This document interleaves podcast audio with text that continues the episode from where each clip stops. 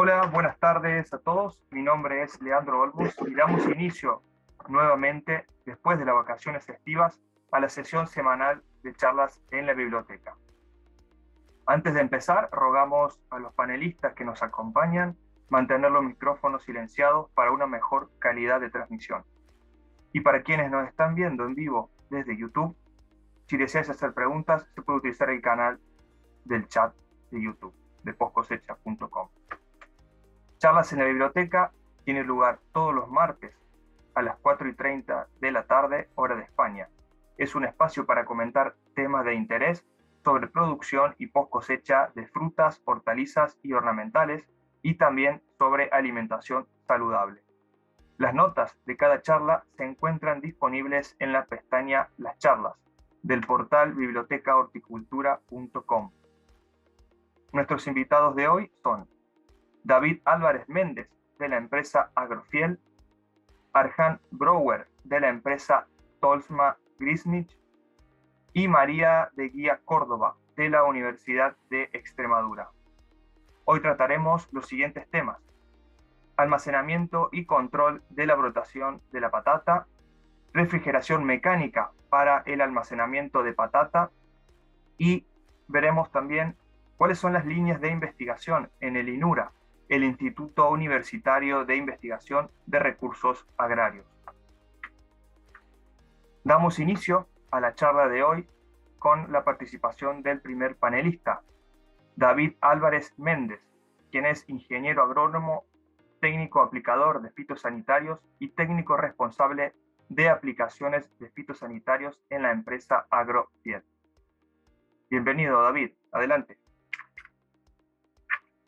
Hola, buenas tardes a todos. En primer lugar, agradecer pues, que se me haya invitado a esta, pequeña jornada, a esta, charla, porque, bueno, especialmente para nosotros, por, a lo que nos dedicamos en, esta empresa y, y, sobre todo por nuestros clientes, porque creemos que es un tema muy importante y, y agradeceros que se nos haya dado la oportunidad de, de hablar. Y, que es, muy importante. Bueno, pues eh, como ha comentado, trabajo en Agrofiel, soy responsable del departamento de I+.D., que creo que es una sección importante, ya que a día de hoy pues, la tendencia generalizada es a prohibir muchos de los productos que, que se utilizaban tradicionalmente en el campo y bueno, hay que buscar alternativas que o ya, ya existen o en muchas ocasiones hay que, hay que buscarlas y exigen esta, esta labor de investigación y desarrollo.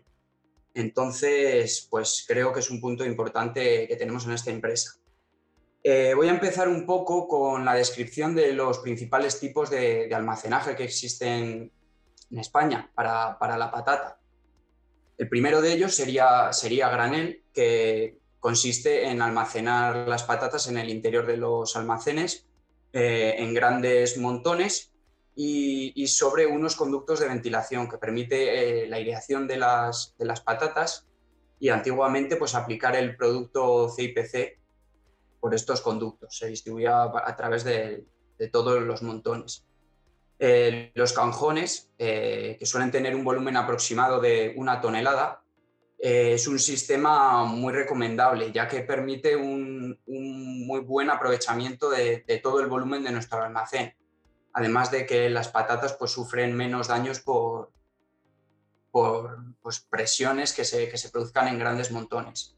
Y es el recomendado para largos almacenajes de tiempo, en torno a 7-8 meses. Y por último tendríamos las sacas o big bag que rondan la tonelada también de, volumen. Y, y, estas son muy utilizadas en el transporte eh, de la patata en, camiones. ¿vale? Eh, suelen, suelen ubicarse en el almacén sobre, sobre palés lo que permite la ventilación de la, parte inferior de, las patatas. Y sí que se recomienda para volúmenes, o sea, para tiempos cortos de almacenaje, en torno a 3-4 meses, ¿vale? Eh, por poner un poco de antecedentes, eh, hablar del, del clorprofan. Bueno, antes de ello, uno de los principales problemas o, asuntos que, que, importan durante la conservación de la patata es evitar la brotación de los tubérculos, ¿vale? Eh, tradicionalmente se utilizaba un producto ya conocido por, todos, por todo el sector, que es el CIPC, la materia activa clorprofam. Pero claro, ocurre que este producto eh, no obtuvo la renovación de su registro y mediante un reglamento europeo lleva prohibida la venta y aplicación del mismo durante, o sea, a partir del, del 8, mejor dicho, 9 de octubre de 2020. A partir de aquí, pues surge el problema de cómo, de cómo conservar las patatas, sobre todo el, evitar la, brotación. Eh, antiguamente con el CIPC pues era un producto muy, muy agresivo y además existían varios formatos o formulados que permitían eh, la conservación eh, de todos los tamaños de almacenamientos que había. Bien a través de las talqueras, pues el pequeño agricultor en su casa podía almacenarlas, sus 20, 30, 50 kilos, también existía el, formulado líquido, que era muy útil porque era aplicado eh, a través de cintas transportadoras sobre las patatas y ya directamente entraban al almacén ya tratadas. Y por último, y el más utilizado por las, por las empresas aplicadoras, como somos nosotros, era el formulado termonebulizable. Esto permite eh, tratar grandes, grandes cantidades de patatas en, poco tiempo. ¿vale? Pero bueno, eh, esto ya es pasado y ahora nos atañe el futuro y por eso estamos aquí un poco. Eh, a día de hoy existen varias alternativas en el mercado para controlar la brotación de la patata durante su conservación.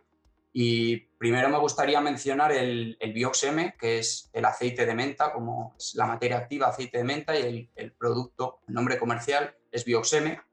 ¿Vale? Este producto ya tiene registro en España, tiene de hace, de hace muchos años, y está autorizado para patata de consumo y también para patata ecológica, ¿vale?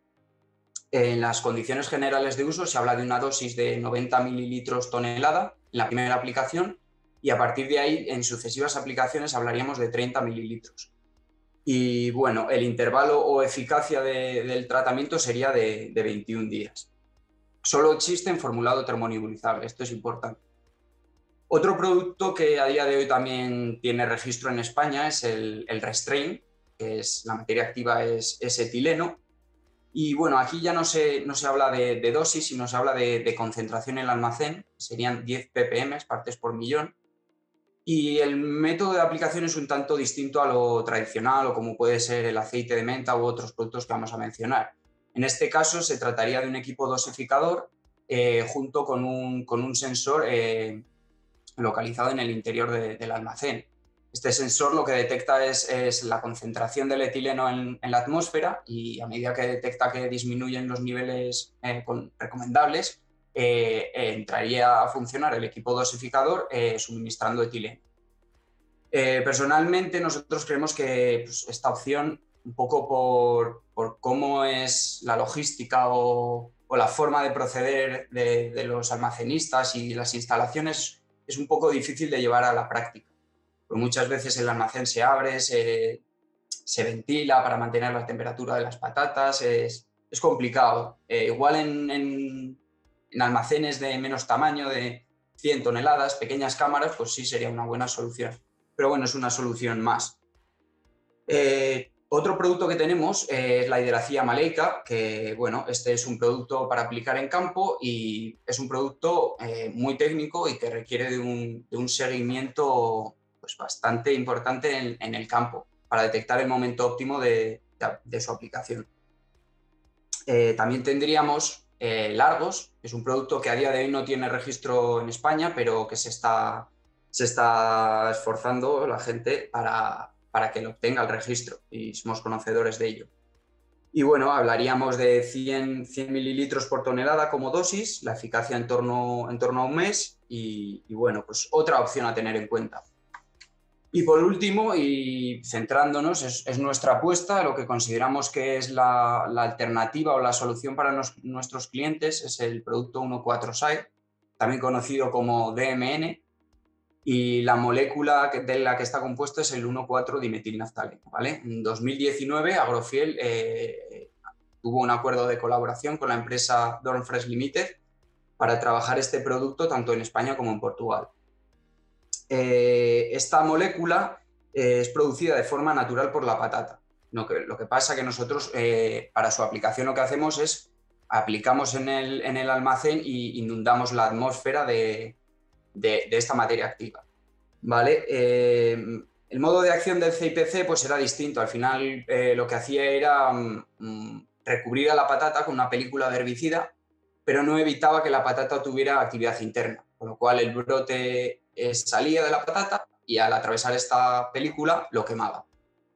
¿Vale? Ahora no. Con el producto 146 estamos hablando de una nueva tecnología que lo que hace es inducir la latencia de, o la dormencia natural de la patata, con lo cual eh, conseguimos que no haya actividad en, el interior. ¿Vale? Esto es un aspecto importante. Entonces, eh, a partir de aquí, efectos que tiene el 146, pues el principal y el buscado es inhibir la brotación, ¿vale? Un poco por el mecanismo de acción que hemos hablado, al la patata no tener actividad interna, lo que, lo que conseguimos, sobre todo en almacenamientos de, larga duración, es disminuir eh, notablemente las mermas del almacenamiento. La patata se, deshidrata menos y perdemos menos, menos, peso de la patata. Esto al final se traduce en, dinero. Eh, otro, otro, beneficio es que se mantiene la turgencia de la patata y estos beneficios pues, se disminuyen pues, los, daños por golpes y también favorece el, pelado de la patata durante, durante el proceso de, fritura. ¿vale? Eh, eh, comentar que es compatible con todos los sistemas de almacenaje que hemos, que hemos he mencionado anteriormente. Y, y, bueno, estamos hablando de una dosis de 20 mililitros por tonelada cada aplicación y la eficacia del producto sería en torno a mes y medio, dos meses. Esta eficacia puede mejorarse si se hace un buen manejo del almacén y, si reúne las características idóneas para, estos tratamientos.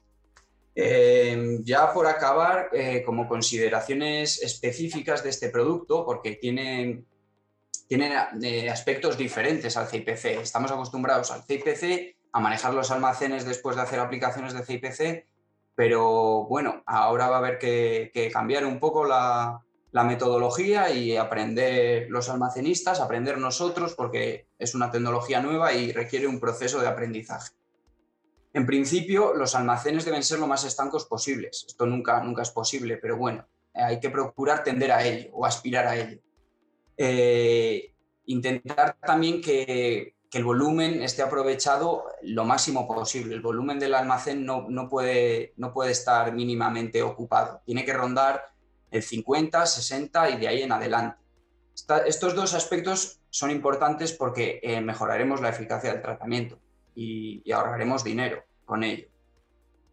Eh, bueno, luego entraríamos también en detalles técnicos de, la aplicación. Pues bueno, es conveniente desactivar todos los sistemas del almacén durante, antes de la aplicación eh, tras la aplicación, pues es necesario mantener el almacén cerrado durante 48 horas con todos los, todos los sistemas apagados. A partir de ese plazo de 48 horas podemos volver a activar el almacén y, proceder con el, con el manejo normal del almacén. Sí que es importante recalcar que cuanto menos se, encienda o, haya intercambio de, aire con, con el exterior, mejor. Al final nosotros con el tratamiento lo que hacemos es crear una atmósfera saturada con el producto 1.4 y cuanto más ventilemos el almacén, más abramos las puertas, etc., esa atmósfera se va deslavando, por lo cual la eficacia del tratamiento va disminuyendo poco a poco. Entonces, eh, la ventilación externa, pues intentar que sea lo mínimo imprescindible. Eh, y luego, muy importante, hacer un seguimiento periódico de los almacenes. Eh, nosotros nos movemos por toda España, pero al final el almacenista es el que está en su casa y, es su producto. Y tiene que concienciarse de que tiene que, visitar sus almacenes y ver que, que, las patatas están bien, que no tienen signos de brotación. El olor de este producto es, un punto a favor eh, para, para, saber si, si, sigue habiendo producto en la atmósfera. Entonces, son, son consideraciones que, que bueno, que hay que tener en cuenta y, bueno, iremos aprendiendo y, nuestros clientes irán, irán aprendiendo también con nosotros. Y por último, bueno, pues comentar que, este producto a día de hoy no tiene registro en España. Llevamos eh, casi dos años peleando con, con este tema. Eh, parece que el registro está cerca. Eh, estamos deseándolo y bueno, agradecer sobre todo a diversas asociaciones de, del sector de la patata en España que nos han ayudado a empujar en este sentido eh, como agrupación de productores. Nosotros al final somos, somos parte interesada y pues estas asociaciones eh, hacen más fuerza de cara a conseguir este registro, especialmente a la, interprofesional de la patata de Castilla y León. Y bueno, pues yo creo que por mi parte, más o menos, quería centrarme en el, en el tiempo que habíamos establecido. Creo que me he excedido un poco, pero creo que, más o menos he conseguido adaptarme. Así que muchas gracias por la atención y. Perfecto, David. Muchísimas gracias a ti por tu excelente exposición. Y continuando con los ponentes, eh, es el turno ahora de Arjan Grower, especialista en sistemas industriales para el proceso de patata y otros tubérculos en la empresa Tolsma Greensmith. Bienvenido, Arjan. Sí, buenas tardes. Muchas gracias por la, por la invitación y uh, especialmente felicidades a David por una muy buena, muy buena presentación que sobre el tema que, que nos interesa, ¿no? Y creo que estamos bastante compatibles con, con, con, con esto. Eh, nosotros como Tolsma Griesnig somos una empresa holandesa. Bueno, aquí también todos nuestros clientes de almacenes, productores de patata, bueno, viven este tema mucho, tema de gran actualidad, y también nos ha dado mucho trabajo eh, nunca como antes hemos visto una inversión tan potente en, en, en almacenes y creo que es, más, es, es, por este tema. Creo que muchos productores de, de patata están invirtiendo en sus almacenes por, por, por el tema de que eh, el clorofam eh, ya no se puede usar y hay que pensar eh, no, no, solo en, en, en el, el, mejor eh, antigerminante, pero también en un almacén eh, eficiente. Eh, hablamos un poco de, de, la situación en Holanda, que muchos almacenes son a granel y sin, sin sistemas de refrigeración. Vemos que también en, en nuestro clima, pero en todo el mundo realmente es cada vez más importante eh, el, la refrigeración.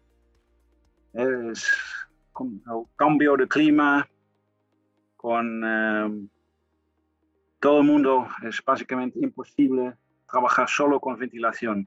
Entonces es cada vez más importante la, la refrigeración mecánica instalada dentro de un almacén. Eso porque ya no podemos depender de un clima suave, eh, de, frío, tampoco podemos depender más de, de un químico que, que, nos puede de repente ayudar en, a, a lo largo del, del, almacenaje. Entonces, aquí en, en Tolsma hemos visto una, una, gran inversión en todo el mundo de, de almacenes que trabajan, si no 100%, parcialmente en, eh, en refrigeración. Y para ello hemos eh, invertido en, en, nuevos productos que son, son más compactos y son más pequeños para también eh, tratar de ayudar a eh, fabricantes, productores eh, más pequeños. Pues, básicamente esta unidad nosotros llamamos QCC, que es el cuadro, la unidad compacto de, refrigeración y ventilación. Y es una unidad que es apropiado para almacenes más pequeños también.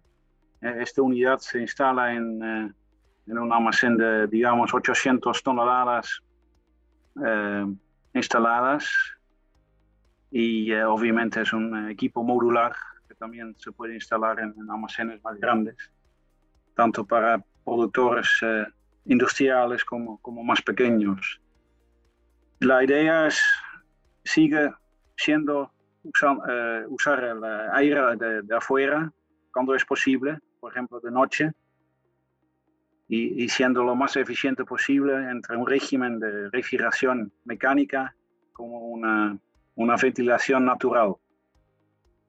Eh, que esto es lo, lo, lo más eh, sensato, porque también el costo de, refrigeración es un factor importante. Entonces, estas unidades eh, controladas por computador eh, son son controlados 100% por, un sistema computarizado que controla temperatura, humedad relativa, nivel de CO2 y, eh, y, el clima. Entonces la idea es que ese sistema aprovecha el mejor régimen del clima que, en, que está, en que está instalado. Y obviamente con, con los, nuevas, los nuevos productos de antibrotación eh, también incorpora los regímenes, regímenes de aplicación. Como explicó David, es muy importante, eh, antes que nada, que después de la aplicación, que el almacén esté cerrado y que también no, no, no ventila. si ventila es muy suavemente y internamente. Entonces, todo ese régimen puede estar incorporado en el programa del, del computador de forma que, que no se pierde eh, el, el, producto eh, y que sea aplicado de la, forma más eficiente posible.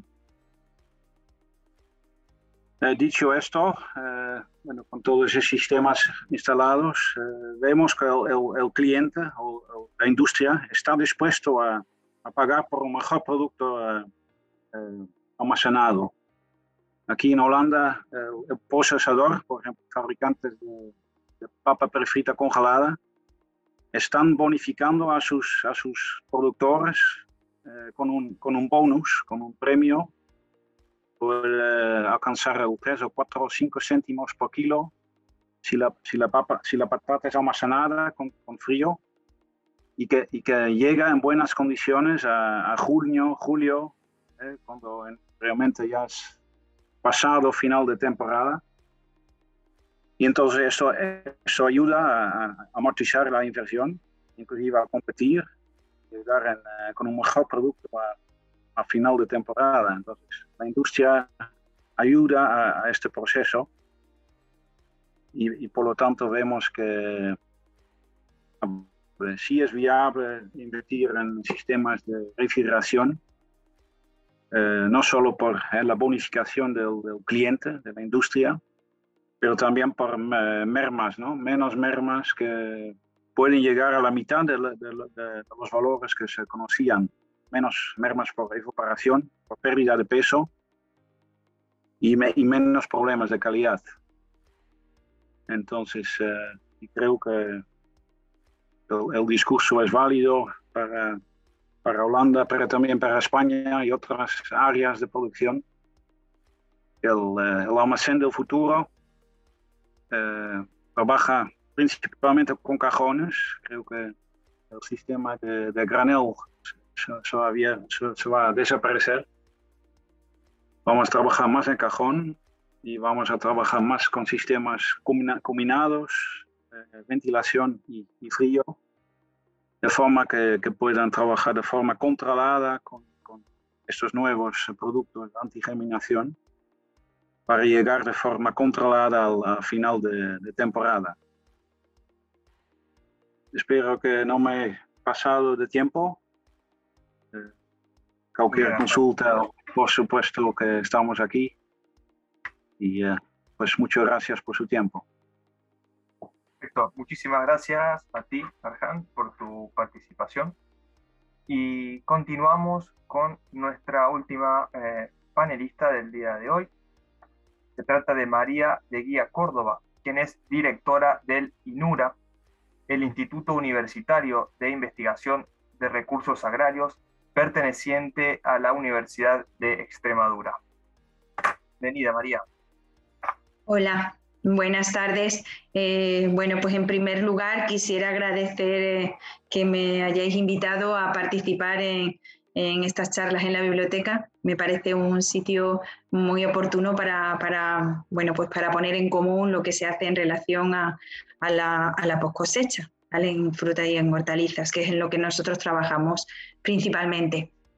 También felicitar a mis compañeros que me han precedido en las presentaciones, me parece que han sido muy, ilustrativas en, eh, relación al almacenamiento y, eh, relacionado con la patata. Creo, creo que para mí ha sido muy ilustrativo y, he aprendido bastante.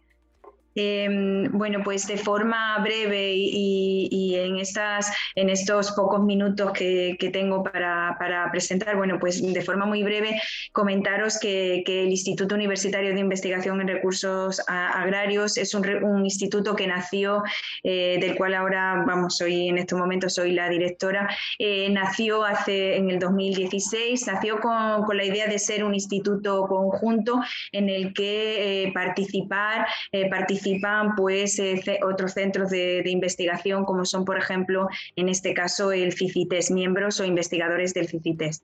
Eh, ahora eh, se continúa en este, en ese, eh, ahora mismo es todavía es un instituto propio de la Universidad de Extremadura, pero está en ese, en ese cambio hacia, la, hacia ya la obtención o de ser un instituto conjunto con la participación ya no solamente del CICITE, sino también de otros centros de investigación que tenemos en, en Extremadura. ¿Por qué? Bueno, pues porque nuestra idea siempre ha sido poder trabajar de forma conjunta con, con todos aquellos investigadores que, que, en, Extremadura eh, tienen experiencia marcada en todo lo que es la producción eficiente y sostenible de materias primas y la obtención de alimentos de calidad diferenciada, que han venido investigando durante toda su trayectoria investigadora, tienen pues eso, eh, publicaciones, eh, tienen recursos, participan o están en centros de investigación también donde realmente se, puede, se pueden desarrollar todas esas tecnologías que aplicadas a,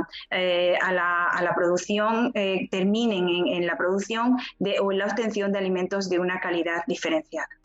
Eh, en base a eso, lo que se, ha pretendido siempre con este instituto es crear una, eh, pues eso, una I+D multidisciplinaria especializada, como he dicho, eh, que englobe a, investigadores y que, que, acoja a investigadores de, alto prestigio en, todo el ámbito, desde la producción hasta la obtención del producto final y llegar incluso al consumidor de investigadores en el campo de la agroalimentación. Con ello se, pretende eso, potenciar pues tanto la agricultura como la, agroindustria en Extremadura y bueno, a nivel nacional e internacional.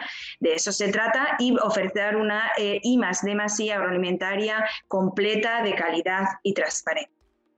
Base a eso, este instituto bueno, pues está formado por diferentes grupos de investigación. Eh, ya digo eh, que, algunos de ellos están en centros de investigación, como es, por ejemplo, que colaboran con nosotros, como es el CICITES, eh, que pertenecen o, con un reconocido, una marca de experiencia en agroalimentación.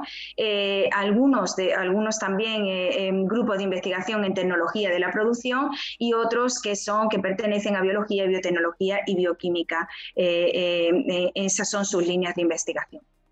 Eh, en base a eso, bueno, pues las líneas de investigación que se desarrollan en este, em, en este instituto, eh, bueno, pues ya digo, va desde la producción de materias primas de calidad eficientes y, sostenibles o la producción de alimentos de calidad diferenciada. Por ejemplo, trabajamos desde frutas como con cerezas, ciruelas, mm, hortalizas como por ejemplo brócoli, pimiento, tomate, tomate para industria, pimentón, pimiento y también después eh, la última de estas líneas o nuevas tecnologías aplicadas a la cadena de producción y elaboración en la agroindustria e incluso la última de nuestras líneas que, se está desarrollando bastante en, los últimos tiempos y que realmente eh, está muy de moda es la valorización de residuos o de los subproductos de la agroindustria para la obtención de compuestos que puedan ser aplicados eh, como ingredientes en la industria alimentaria. Eh, bueno, pues tenía eh, algunos ejemplos de algunas de ellas. Por ejemplo, dentro de, la de producción eficiente y sostenible, un ejemplo es, que se está ahora desarrollando mucho, es la utilización de la, la, idea de reducir el uso de pesticidas en precosecha y poscosecha por ejemplo, se está trabajando con el aislamiento, caracterización y biocontrol de cepas, cepas que se caracterizan, se aíslan de la zona, em, eh, de la zona en, concreto, de la zona en la que se quiere, eh, con la que se quiere trabajar, tanto en precosecha como en poscosecha, y después, por ejemplo, aquí tenéis algunos ejemplos de algunas levaduras que se han caracterizado, y después se aplican tanto en precosecha como en poscosecha para eh, reducir el uso de pesticidas y realmente se están consiguiendo resultados bastante prometedores. Y otra es esa que he comentado de valorización de residuos y de sus productos en el desarrollo de nuevos ingredientes, que esta también eh, estamos ahora eh, caracterizando compuestos biomoléculas, como habéis comentado anteriormente, que realmente se extraen de los propios subproductos utilizando tecnologías muy, muy, muy novedosas, poco dañinas, eficientes, que realmente eh, son muy poco contaminantes y que además se obtienen compuestos que o bien se pueden utilizar en el propio alimento, ¿vale? Y, o también se pueden utilizar para, eh, eh, como control de, eh, de, plagas. Por ejemplo, aquí tenéis un ejemplo de utilización antimicrobiana frente a monilla, que es uno de los patógenos que más afecta a la fruta y que es uno de los limitantes de su desarrollo. Y bueno, nada más, simplemente estos son algunos ejemplos de forma rápida, porque ya sé que mi tiempo era, era corto y no quería extenderme demasiado. ¿Vale? Muchísimas gracias por invitarme. Muy bien, María, muchísimas gracias a ti por tu espléndida ponencia. Y bueno, eh, ahora continuamos con eh, nuestra sección de parte del grupo editorial en el cual comentamos diversas noticias que, bueno, que, son de interés, que consideramos de interés para todos los lectores de nuestros portales. Eh, en primer lugar, va a comenzar Alicia Namesni con esta noticia publicada en el portal postcosecha.com. Eh, gracias a, a todos los, los ponentes que, que, me, que, me, han precedido. Digo lo mismo que dijo María, aprendí de todos vosotros muchísimo, muy interesantes todas las charlas. Y os comentaba que las noticias que elegí hoy, la primera sigue una línea que empezó Paula Navarra, que es intentar poner alguna noticia relacionada y hace poco publicamos en el portal Cosecha, en la dirección que aparece eh, en el vídeo, es una noticia para quienes no estén viendo el vídeo que se llama Efecto del daño mecánico sobre las pérdidas de masa en patatas y su comportamiento post cosecha. Son unos investigadores que estudian una variedad de patatas y determinan que el tema de los golpes es algo que sí que afecta a la pérdida de masa, afecta perdiendo masa, y no tanto así en otros componentes como la cantidad de azúcar, etc.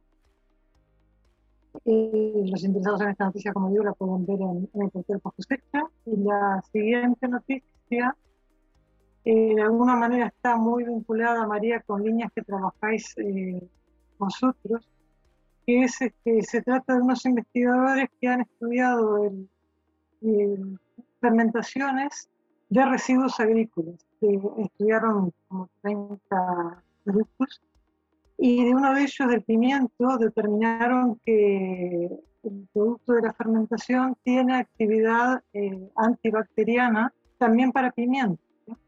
Eh, bueno, entendemos que son trabajos en los cuales hay muchísimo para avanzar, pero que son líneas en el sentido de, eh, de buscar, al igual que pasaba con, con, con, el CIPC, digamos, de, esta tendencia que, tienen todos los consumidores a intentar buscar productos que sean menos, este, que puedan afectar menos tanto al medio ambiente como al ser humano. En parte de mi lado, Muy bien, muchísimas gracias Alicia. Y es el turno ahora de nuestra compañera Paula Navarro, quien lleva el portal en inglés postharvest.com. Bueno, eh, buenas tardes. Eh, la noticia que queremos comentar, eh, bueno, como ha dicho Leandro, es del portal PostHarvest, pero bueno, la explicaré un poco en español. Y si alguien quiere enterarse de toda la noticia bien y tal, pues está disponible completamente en nuestra página web postharvest.biz.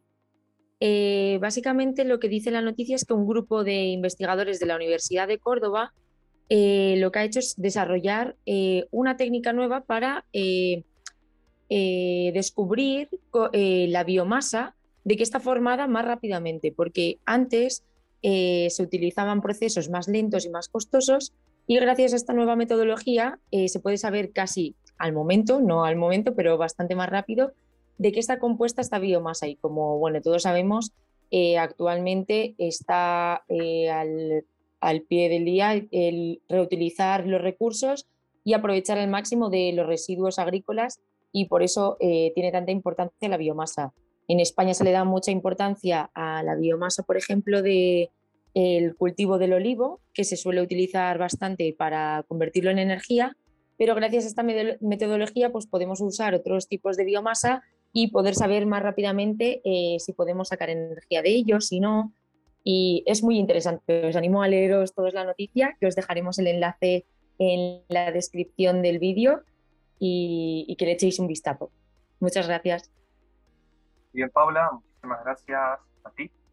Y bueno, eh, en este caso me toca presentar esta noticia publicada en el portal tecnologiahortícola.com que habla del eh, Internacional Congreso de Frutos Rojos que se realizará en Huelva los días 15 y 16 de septiembre, o sea, esta semana. Y em, bueno, este congreso, como he dicho anteriormente, internacional, contará con la participación de importantes empresas de todo el mundo, empresas que ofrecen productos y servicios para la cadena, para la gestión de la cadena de los berries. Y eh, tendrá este evento también como particular eh, edición, ya, eh, será el, inicio, digamos, de este evento, será precedido por el afamado dietista y nutricionista Carlos Ríos, una persona muy conocida en la zona de Huelva. Eh, como detalle y temas importantes a los cuales eh, tratará este congreso, se referirán principalmente a lo que es el cultivo de los frutos rojos, la comercialización, la sostenibilidad y la salud. Y bueno, eh, hemos terminado con lo que es la eh, presentación de las noticias interesantes y pasamos ahora a lo que es la ronda de preguntas. No sé si alguien quiere iniciar con alguna pregunta eh, para nuestros ponentes del día de hoy. sí, Leandro, yo, bueno, por seguir un poco el orden en que, en que hemos, han sido las intervenciones, ¿sí? Empiezo con una pregunta para David. Eh, en fin, un tema que hemos comentado cuando preparábamos la charla y yo creo que es importante que David lo aclare. Y también me gustaría que Arjan, eh, si, ante la pregunta esta, si tiene una opinión, quien que la comente, ¿no? Está, eh, David, hemos comentado que desde nosotros, desde las consultas que recibimos, pues hace ya semanas que venimos detectando que hay una preocupación importante entre los pequeños productores eh, con el tema de la, cómo controlar la rotación. Entiendo por lo que tú me has comentado que es un tema difícil, pero bueno, me gustaría que lo explicarais vosotros, ¿no? Este, desde vuestro ángulo, que seguro es mucho más eh, idóneo. Sí, pues el tema es complicado. Nosotros también recibimos muchas llamadas al cabo del día, pues de gente que, llevaba toda la vida, pequeños agricultores sobre todo, que tienen su huerta de, con unas pocas patatas. Eh, tradicionalmente existía el formato de talqueras, que era profano en formato polvo, y con eso se aseguraban pues, tener patatas casi todo el año. Eh, este es el, digamos, el, tamaño más pequeño de almacenamiento de patatas. Pero, pero esto se extiende porque había gente pues, que, en vez de unos cuantos de kilos, pues tiene ahora 100 toneladas o, menos incluso, 20, 30. Eh, es un tema complicado porque a día de hoy eh, los productos que existen en el mercado no contemplan, no contemplan este sector productor. Eh, todos los productos que existen están enfocados en, en grandes almacenistas, medianos y grandes almacenistas que tienen unas instalaciones específicas para conservar o para almacenar patatas. Eh, en cuanto a lo que nosotros respecta del producto 1.4 SAE, eh, a día de hoy no existe un, formulado para, atender a, este, esta parte del mercado. Eh, nosotros, bueno, tenemos constantes comunicaciones con la casa, con el fabricante, y nos, comentan que a corto medio plazo eh, no se contempla que haya ningún formulado para, para dar solución a este, a este mercado. Mm, que, no sé si es cosa ya del pasado, que, que el futuro va en especializarse y no lo sé, es una lástima porque, bueno, es gente que lo lleva haciendo toda la vida, eh, algunos por, pues, por asegurarse su producción de patatas, de consumo de, su casa, de su casa y de su familia, otros era un pequeño ingreso extra que tenían al año, eh, no lo sé. Lo triste es que antes eh, había solución para este problema y, a día de hoy no. A, partir de la prohibición del clorprofam es gente a la que no se le puede dar una solución. Entonces, pues bueno, intentaremos en el futuro buscar alguna solución, pero a día de hoy no, no tenemos nada. Arjan, tú tienes, eh, fin, entiendo que Holanda, la, la producción son producciones todavía más industriales que en España, ¿no? Pero bueno, no sé si tienes opinión, porque por otro lado está hay una, una tendencia hacia la producción local, digamos, a que no desaparezca ese tipo de agricultura más de menos volumen, ¿no? Sí, es un problema aquí también. Eh, pero por otro lado se, ven iniciativas de, venta a casa, ¿no? Sí, ventas domiciliarias de pequeños productores que venden eh, a, negocios regionales. Sí, es problema de costo de tecnología, ¿no? Porque eh, cada vez más los desarrollos son orientados a grandes almacenistas o grandes productores y, y, es difícil eh, volver a, tener la misma tipo de tecnología a, pequeñas cantidades. Entonces, eh, sí, ¿cómo solucionar eso? Eh, yo creo que no, hay. Sí, Arjan, este, entiendo, claro, que el problema en Holanda son mayores volúmenes, si no lo hay aquí, más difícil en Holanda. Pero una pregunta un poco para los dos. Tú comentabas, Arjan, que en Holanda notáis eh, vosotros como empresa proveedora de equipamiento para almacenes que hay un interés por la tecnificación, ¿no? Para hacer mejor las cosas y eh, ¿cómo, ¿cómo, está el tema en España? Bueno, los dos tenéis, eh, Arjan vende en España, David está en España, ¿Cómo, ¿cuál es vuestra opinión? ¿Cómo se mueve el sector de la patata? ¿Se tecnifica? Eh, ¿Contesta David o, o yo? los dos. Contesta tú A ver qué impresión tenéis. Yo creo que, bueno, todos van apuesta en, en, países como España, porque el tema se complica. Tema se complica con, el tema del CPC, pero también por necesidad de, traer tecnología, eh, justamente también por el tema de climat, climatológico, ¿no? Entonces, si, si el sector quiere sobrevivir o mejorar, tiene que invertir en tecnología y, no solo poner un almacén, sino un almacén dedicado a, al tubérculo. Que sí puede ser multiproducto, ¿eh? Eh, para, que no sea solo inversión en, patata, que de repente te rinde, no te rinde. Pero sí, eh, soluciones más, más desarrolladas para, para el sector del tubérculo.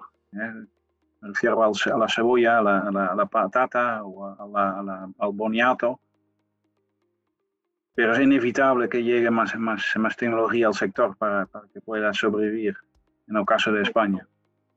Sí, perdón, creo que es un aspecto importante que has comentado, eh, que fue un poco al pasar, pero sí, sí, es mencionar que Tosma tiene tecnología para boniato, ¿no? que es un producto que en España está, bueno, desde hace ya varios años, en España y en el mundo, ¿no?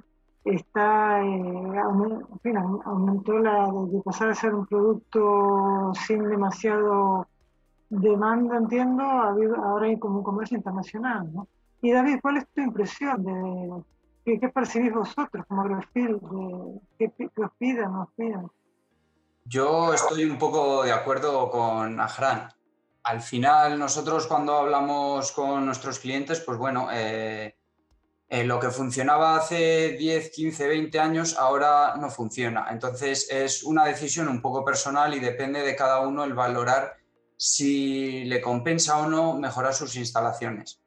Lo que no cabe duda es que, el presente ya es que, ya no valen los almacenes de toda la vida y, que hay que adecuarlos a las nuevas circunstancias. Y eso pasa por una, tecnificación o, construcción de nuevos almacenes o mejora de los almacenes actuales, pero no cabe duda de que, de que va a requerir una inversión y, y si quieren seguir en el juego, digámoslo así, pues, pues les, toca, les toca tomar cartas en el asunto.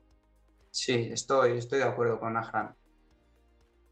Habrá algunos que estén por la labor y otros que no, pero eso, bueno, es, ya te digo, es algo personal y de cada uno.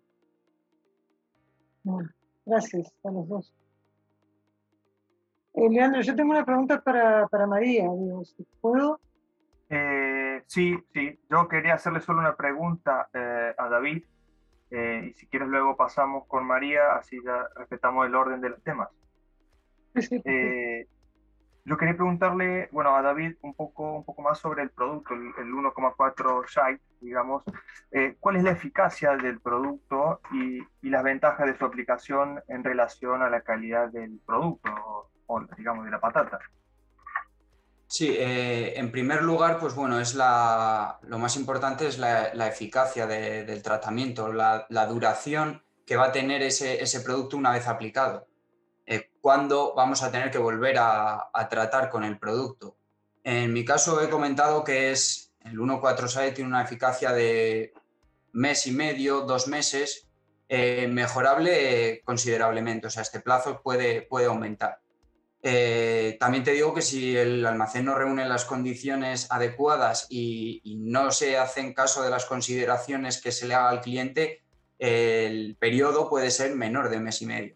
Pero bueno, eso, eso trabajaremos, trabajaremos en ello. Aspectos importantes de, este producto. Reduce la brotación interna.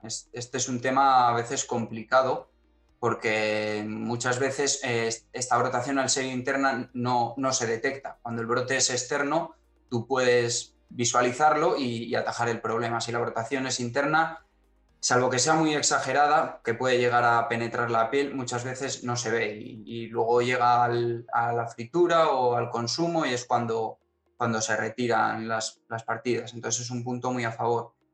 Eh, la reducción de mermas es, un punto muy a favor también por, el almacenista, porque al final eh, tiene, tiene dinero almacenado en sus cámaras. Entonces, eh, esas patatas, al disminuir de peso, eh, es una pérdida económica. Con este producto eh, se sabe que, reduce, precisamente por el mecanismo de actuación que tiene, que inhibe la actividad de la, patata, la actividad interna. Eh, no hay tanta pérdida de, agua y no hay tanta pérdida de peso. y bueno, en cuanto a la eficacia, pues no, no es la eficacia del CIPC, que estábamos hablando de forma general de tres meses, pero de todas las soluciones del mercado es, lo mejor que hay. Y, ya te digo que se, pueden, se puede controlar el, almacén en largos periodos de, conservación. O sea que yo creo que, es la alternativa, es nuestra apuesta y, vamos con ello. Perfecto. Muy, muy, bien, David. Muchísimas gracias entonces. Y si te parece, Alicia, Sí, mira, ahora al hilo de lo que comentaba David y que mi esposa comentó Arjan, eh, Arjan comentaba, me pareció muy interesante la información que nos mandaste hoy, el cálculo que hacéis de cuánta, cuánto se reduce la pérdida por deshidratación unido a, lo que comentaste tú en la charla que la, ¿cómo O sea, con los sistemas de refrigeración mecánica me refiero, ¿sí? Eh, unido a esto que comentas de que en, Holanda se está pagando un plus por patata que no esté deshidratada, ¿no? Por, las ventajas que tiene a la hora de procesarla. Creo que, en un tema interesante. El hecho de que tengáis un equipo compacto, que, entiendo que está pensado un poco para una instalación fácil ¿no? y conectada y que esté funcionando. En todo caso, bueno, no esa, la, la información esta que estamos, no sé si quieres agregar algo, pero esta información va a estar relacionada a la noticia de la charla, ¿sí? O sea, cuando, se vean las notas de la charla, eh, irá vinculado al artículo que nos mandaste en el cual se hacen los cálculos de cuánto se ahorra por deshidratación. Bueno, si podemos hacer otra charla dedicada sería bueno, porque podemos, podemos ah. extendernos uh, medio día más. Sí, sí, sí, me imagino, no, no lo descartamos de momento, ¿no? María, bueno, interesantísimo eh, todos los temas en los que trabajáis, aparte de todos los temas un poco que la sociedad está demandando, ¿no? Que si la revalorización de residuos, que productos de aplicación en post cosecha menos agresivos. Yo te digo, me quedé con, bueno, siempre ganas de conocer más, pero por un lado, cuando hablas de nuevas tecnologías, si tienes ganas de contarnos un poquito más en detalle, y por otro lado, preguntarte si son los temas diferentes. Eh, vosotros entiendo que también trabajáis dando servicio a las empresas, eh, o sea, las empresas os demandan investigación, tal, cómo funciona esa parte de, de relacionamiento con el mundo empresarial. Vale. Eh, bueno, en primer lugar, mm, las nuevas tecnologías que intentamos eh, aplicar son eso, son nuevas tecnologías mucho más seguras desde la agricultura, pues, pues sensores, eh, utilizar métodos de, detección rápida de, bueno, pues de deterioro, de, maduración, mm, en, la industria incluso tratamientos que, bueno, que ayuden a, a la industria, ahora te, comento un poco pues, nuestra relación con la industria, pero la idea es tratamientos pues, mucho menos agresivos, eh, utilizar tecnologías como liofilización, deshidrataciones, eh, que ayuden realmente a, no dar un tratamiento tan, eh, tan elevado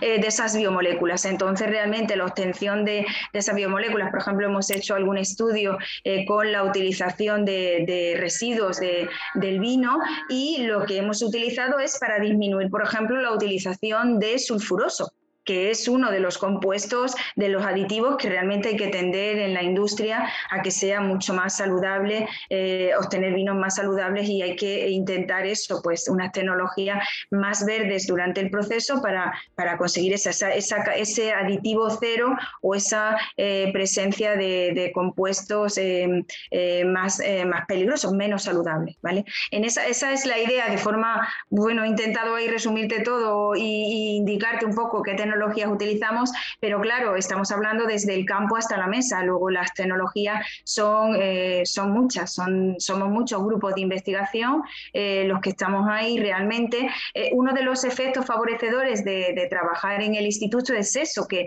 que realmente hay gente especializada en los diferentes campos y esto ayuda muchísimo, ayuda a que realmente, bueno, pues mm, como ejemplo, algunos de los proyectos que tenemos, uno por ejemplo que es con el, con el higo, para, eh, para obtener eh, higos higiénicamente, sanitariamente saludables desde, desde la producción hasta la obtención, hasta el producto final, pues lógicamente es muy fácil trabajar en el campo porque eh, la, hay gente experta, hay investigadores expertos en, en la producción de higos a nivel de campo y, y, hay otros expertos en realmente en ver cómo atajar o cómo controlar esas micotoxinas en el, en el producto final. Entonces eso, esa interrelación, esa interdisciplinaridad disciplinaridad es lo que se busca con el instituto y eso te va a permitir, lógicamente, utilizar diferentes tecnologías porque hay, hay personas expertas en diferentes campos y no eh, un grupo de investigación o, solamente eh, eh, un grupo de personas que se especialicen en todo porque al final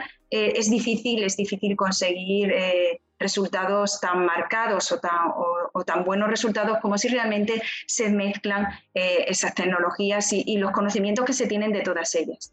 ¿Vale? Eh, eso por un lado. Luego, por otro lado, lo que me comentas con, bueno, pues esta idea es, la idea de nuestra relación con la industria es buena, tenemos eh, bastantes proyectos con industrias porque, bueno, es una forma de, ofrecerle... Em, em, eh, toda, la, toda la investigación y todos los resultados que tenemos de la investigación nosotros lo ofrecemos a la industria Estamos en continua colaboración con ellos, eh, hablando, eh, para bueno, pues poder ofrecerle eh, mm, todos esos resultados y, porque la idea del instituto es eso, que también ellos vean que esas tecnologías pueden ser aplicadas después en la industria. Claro que eso es lo importante.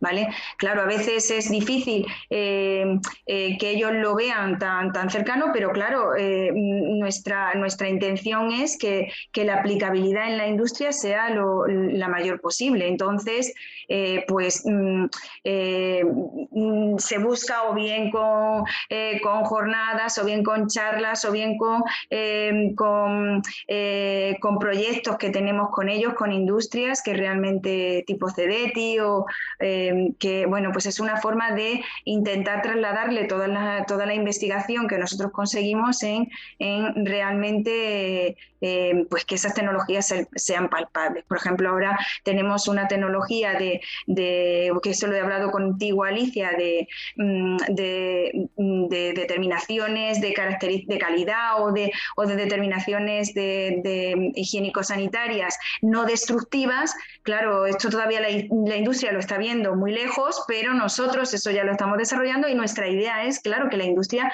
lo, lo pueda, lógicamente, lo pueda aplicar y, y para eso le tenemos que dar las soluciones eh, bastante marcadas. Entonces, bueno, mm, nuestra relación con la industria cada vez está, nos van conociendo más y, claro, cada vez es, más cercana. Sí, María, gracias. Eh, me resultó interesantísimo la, el, tema del vino, de cómo sustituir lo sulfuroso para, para cortar las fermentaciones del vino y que quizás, no lo sé, es una pregunta en voz alta, quizás el tema de aditivos alimentarios sean más fáciles de, llevar a la práctica que lo que puede ser, por ejemplo, cuando se estudian microorganismos antagónicos, ¿no? que hay todos unos protocolos para que se acepte a nivel comercial, que de pronto un aditivo puede ser más fácil, no sé, no sé. Bueno, yo creo, Alicia, que están más o menos a la par. O sea, que realmente cualquier sustancia que tengas, está, claro que, son muchísimo más saludables, que son compuestos que tiene el propio vino, porque lo que te comento de, la adición de estos compuestos eh, eran extraídos del, propio residuo de, la producción vitivinícola, vamos, de, de, la producción del vino, de las lías, de los ollejos, o sea, están en el propio vino. Entonces, es, pero lo que ocurre es que es verdad que todo aquello que tú vayas a adicionar a un alimento, que vayas a introducir en un alimento, es considerado igual.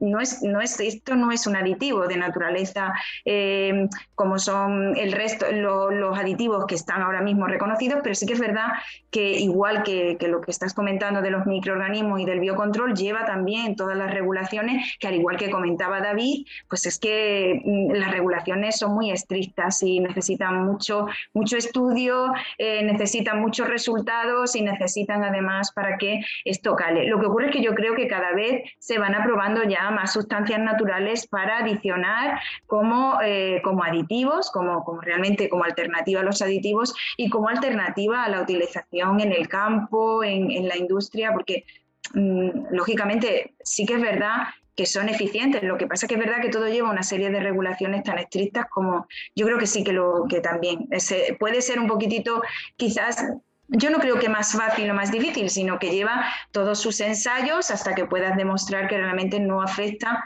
a la seguridad alimentaria, a, la salud del consumidor. pues muchas gracias. De mi parte, a todos. Vale, a vosotros. Muchísimas gracias, María. Y bueno, hemos llegado a la parte final de esta jornada de hoy.